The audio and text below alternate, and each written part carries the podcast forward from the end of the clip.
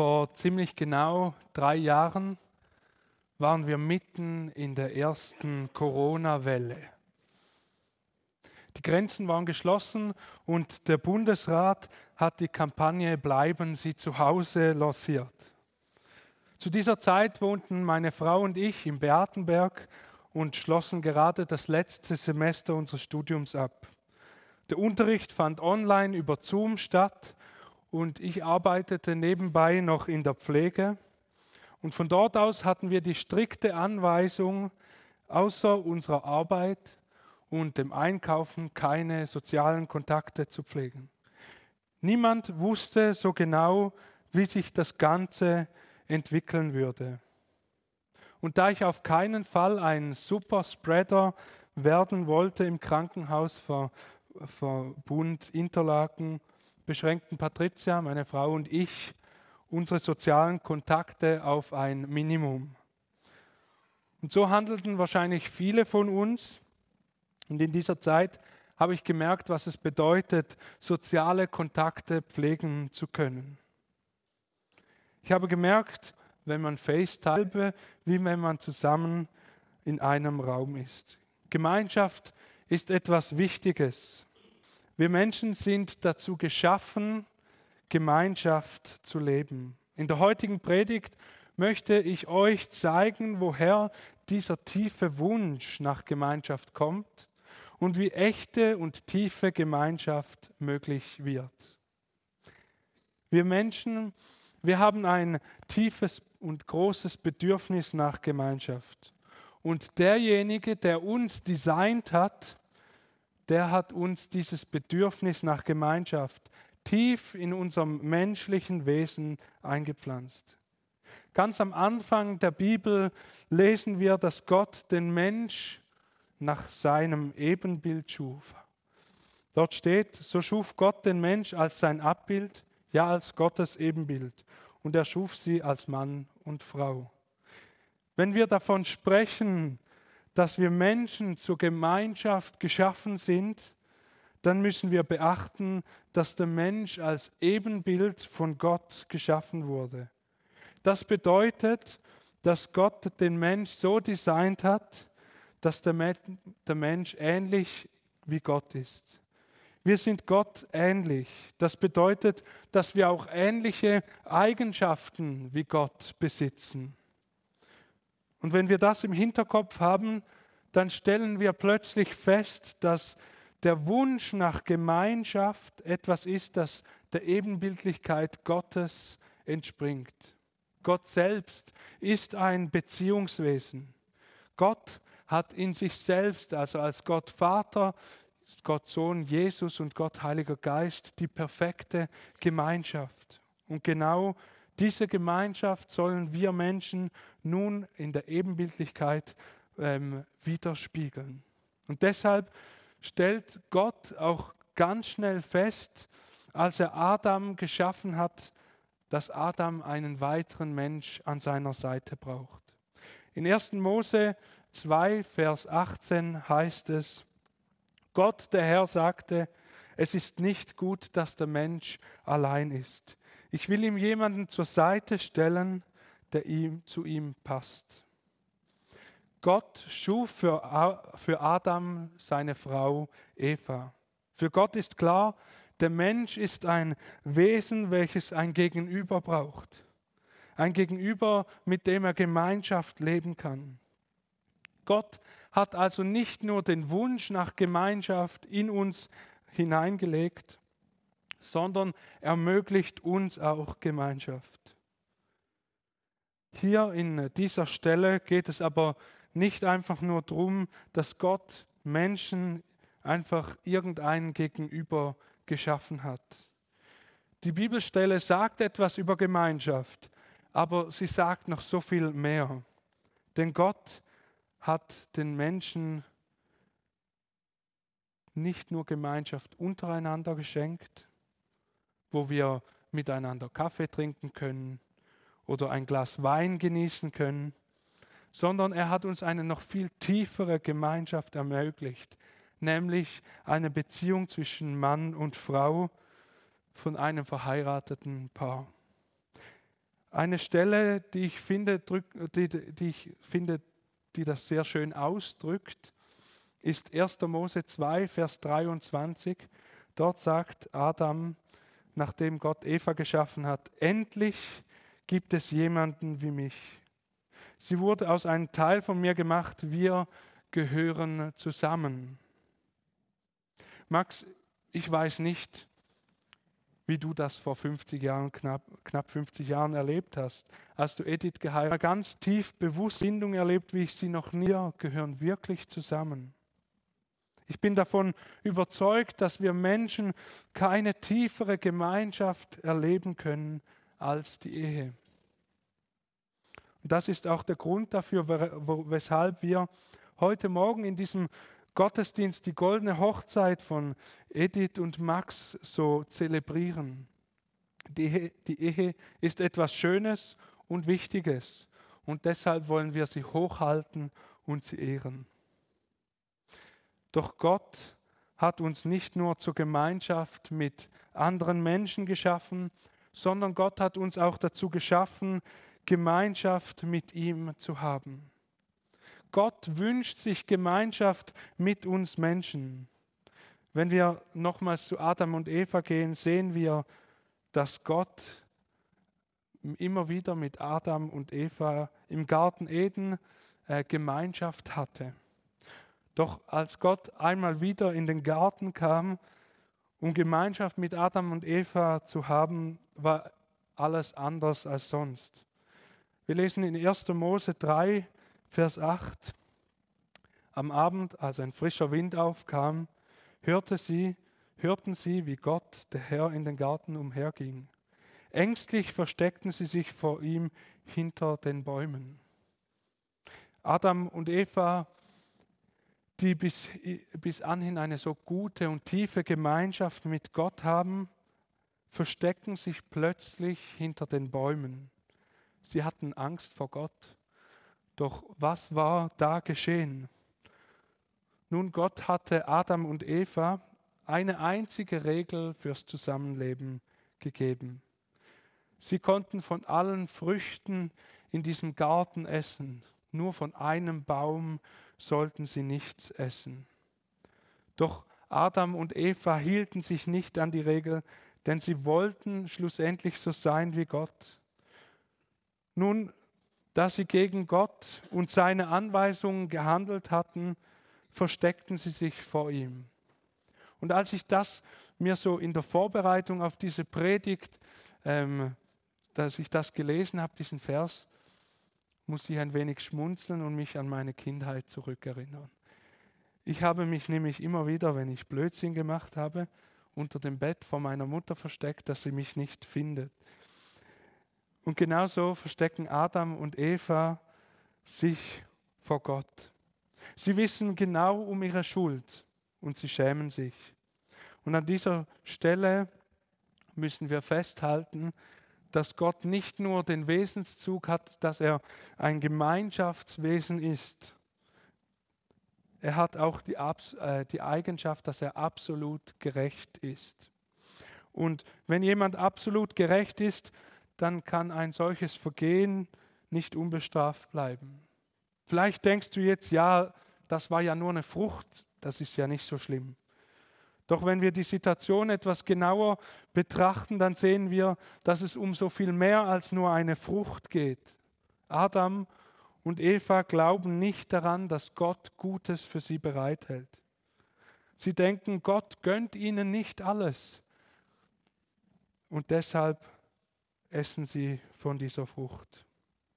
Sie wollen selbst bestimmen, stellen sich an die Stelle von Gott. Dieses Verhalten ist seither typisch für uns Menschen. Wir alle machen Fehler. Und diese Fehler trennen uns schlussendlich von Gott. In der Beziehung zwischen uns und Gott entsteht dadurch ein Bruch. Und der Mensch lebt seither getrennt von Gott. Die Gemeinschaft zu Gott ist gestört. Wir können keine Gemeinschaft mit Gott erleben. Aber auch unsere zwischenmenschlichen Beziehungen sind geprägt. Dem Tod die einzig logische Konsequenz. Doch wir sind Gott nicht egal.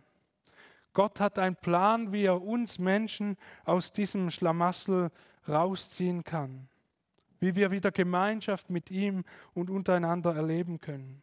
Einerseits muss die Strafe für das Handeln der Menschen ausgeführt werden. Das verlangt die Gerechtigkeit Gottes. Das ist irgendwie ein Stück weit logisch. Ich möchte das kurz an einem Beispiel demonstrieren. Stell dir einmal vor, du gehst vielleicht nachts um drei durch die Stadt und wirst ausgeraubt. Der Täter wird gefasst und vor Gericht gestellt. Was macht der Richter, wenn er gerecht ist? Sagt der Richter, ach, schwamm drüber, ist nicht so schlimm. Wäre das ein gerechter Richter? Nein. Genau so ist es auch mit Gott. Gott als gerechter Richter kann uns nicht einfach freisprechen. Er weiß um unsere Fehler. Er ist gerecht und kann nicht drüber hinwegsehen. Doch nun kommt der Plan Gottes, um uns vor der Strafe, die auf uns wartet, zu bewahren. Denn Jesus, also Gott höchstpersönlich, kommt auf diese Welt, stirbt am Kreuz. Er nahm die Strafe, die eigentlich uns gegolten hätte, auf sich und stirbt. In Jesaja 53, ähm, Vers 5 lesen wir, doch er, also Jesus, wurde blutig geschlagen, weil wir Gott die Treue gebrochen hatten. Wegen unserer Sünde wurde er durchbohrt, er wurde bestraft und wir, wir haben nun Frieden mit Gott. Durch seine Wunden sind wir geheilt. Wir sind Gott nicht egal. Jesus stirbt am Kreuz, damit wir Frieden mit Gott haben können und dass wir wieder Gemeinschaft mit Gott erleben. Das wird für mich so ein bisschen im Lukas-Evangelium sehr gut ersichtlich an der Geschichte von Zachäus. Zachäus war ein Zöllner und Zöllner waren zu dieser Zeit verhasste Menschen, denn sie haben immer die Steuern eingenommen und haben dann noch ein bisschen draufgeschlagen und das dann schön in die eigene Tasche gesteckt. Und so gehörte Zachäus zu den Menschen, die eigentlich genau wussten, sie sind verhasst, sie haben Schuld vor Gott. Und jetzt kommt Jesus dort vorbei, wo Zachäus wohnt. Und Zachäus weiß, er will unbedingt, will er diesen Jesus sehen. Er will ihn nur sehen. Und er steigt auf einen Baum, weil da ganz viele Menschen sind, damit er Jesus sehen kann. Doch dann geschieht etwas Eigenartiges. Lukas 19, Vers 5 heißt es, als Jesus dort vorbeikam, schaute er hinauf und rief, Zachäus, komm schnell herunter. Ich muss heute dein Gast sein. Ich muss heute dein Gast sein. Jesus wünscht sich Gemeinschaft mit Zachäus, obwohl dieser völlig von Schuld überladen ist. Jesus weiß um die Schuld von Zachäus. Und Zachäus weiß um seine eigene Schuld und Jesus vergibt ihm diese Schuld. Und deshalb ist Gemeinschaft wieder möglich. Vielleicht fragst du dich nun, was hat das Ganze mit mir zu tun? Gott hat Interesse an Gemeinschaft mit dir. Er hat alles dafür gegeben, damit du diese Gemeinschaft erleben kannst. Er ist am Kreuz gestorben und vielleicht hast du das noch nie so gehört und Jesus steht vor dir wie vor Zachäus und ruft dir die Frage auf seine Frage an dich. Wie wir gesehen haben, ist unsere Gemeinschaft mit Gott gestört und Gemeinschaft unter den Menschen ist geprägt von unserem egoistischen Wesen. Doch durch Jesus und seinen Tod am Kreuz ist nicht nur unsere Beziehung zu Gott wieder möglich, sondern auch eine veränderte Beziehung unter uns Menschen. Wie diese veränderte Gemeinschaft aussehen kann, zeigen uns gerade die ersten Christen in der Apostelgeschichte. Ich habe euch drei Punkte mitgebracht, die die Gemeinschaft der ersten Christen ausgemacht hat. Der erste Punkt ist geistliche Gemeinschaft. Die hatte eine hohe Priorität bei der ersten Gemeinde. Alle, die zum Glauben an Jesus gefunden hatten, ließen sich regelmäßig von den Aposteln unterweisen und lebten in einer engen Gemeinschaft. Sie feierten das Abendmahl und beteten miteinander. Die ersten Christen sahen in der geme geistlichen Gemeinschaft eine hohe Priorität. Ihnen war es wichtig, Neues im Glauben zu erfahren, gemeinsam mit Gott zu sprechen und das Abendmahl zu feiern.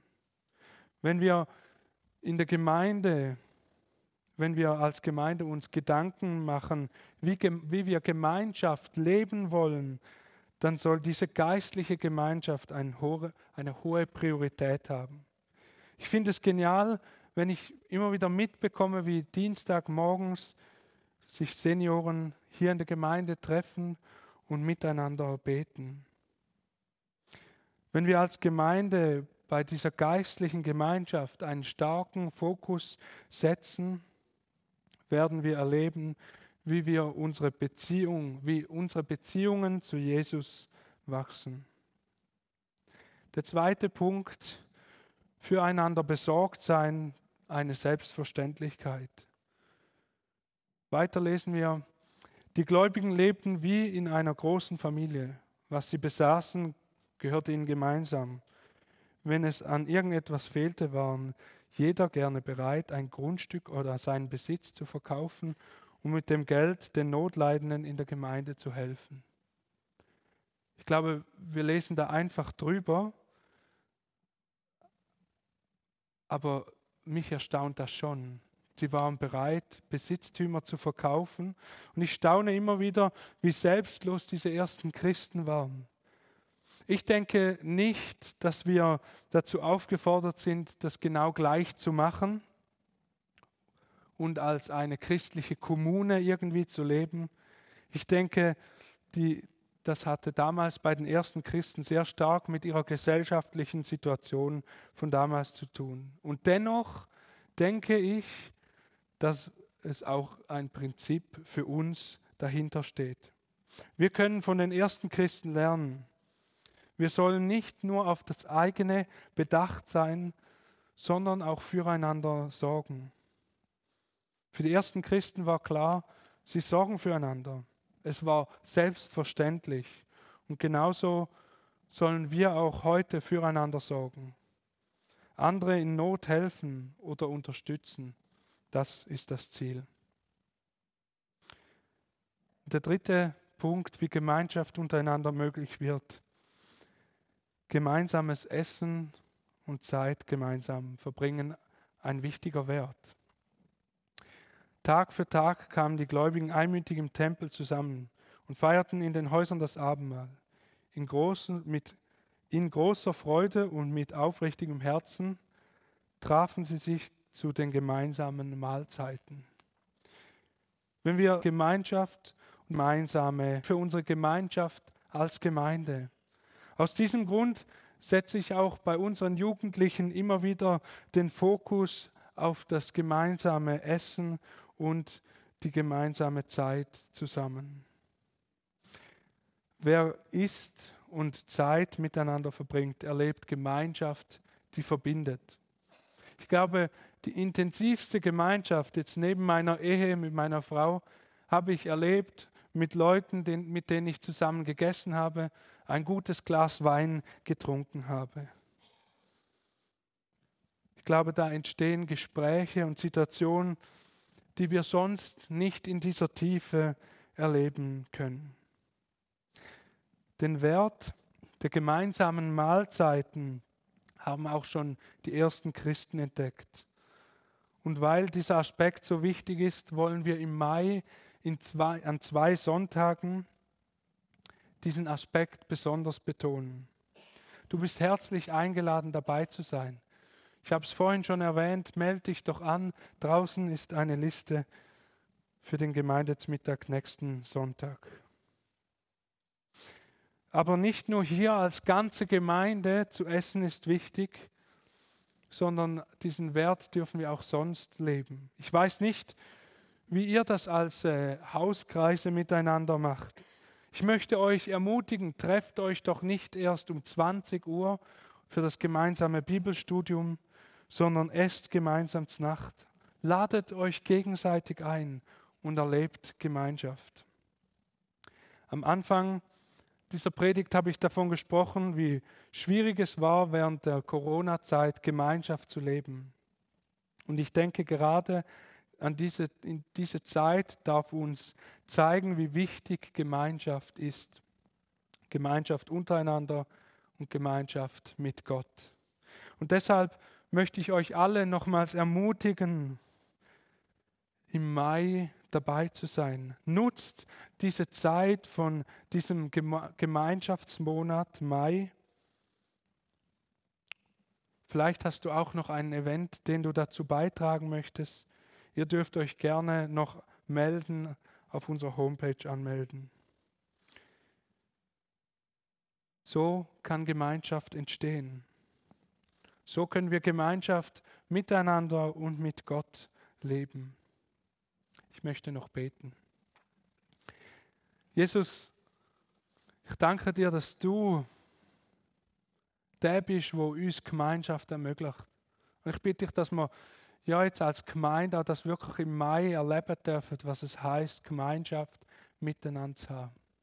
Ich bitte dich aber auch, ja, dass du auch jetzt gerade heute Mittag und äh, auch am Nachmittag die Gemeinschaft vom Fest von Max und Edith einfach segnest und dass es ein gutes Zusammensein darf, sein darf und wir alle erleben dürfen, was es heißt, Gemeinschaft zu erleben. Amen.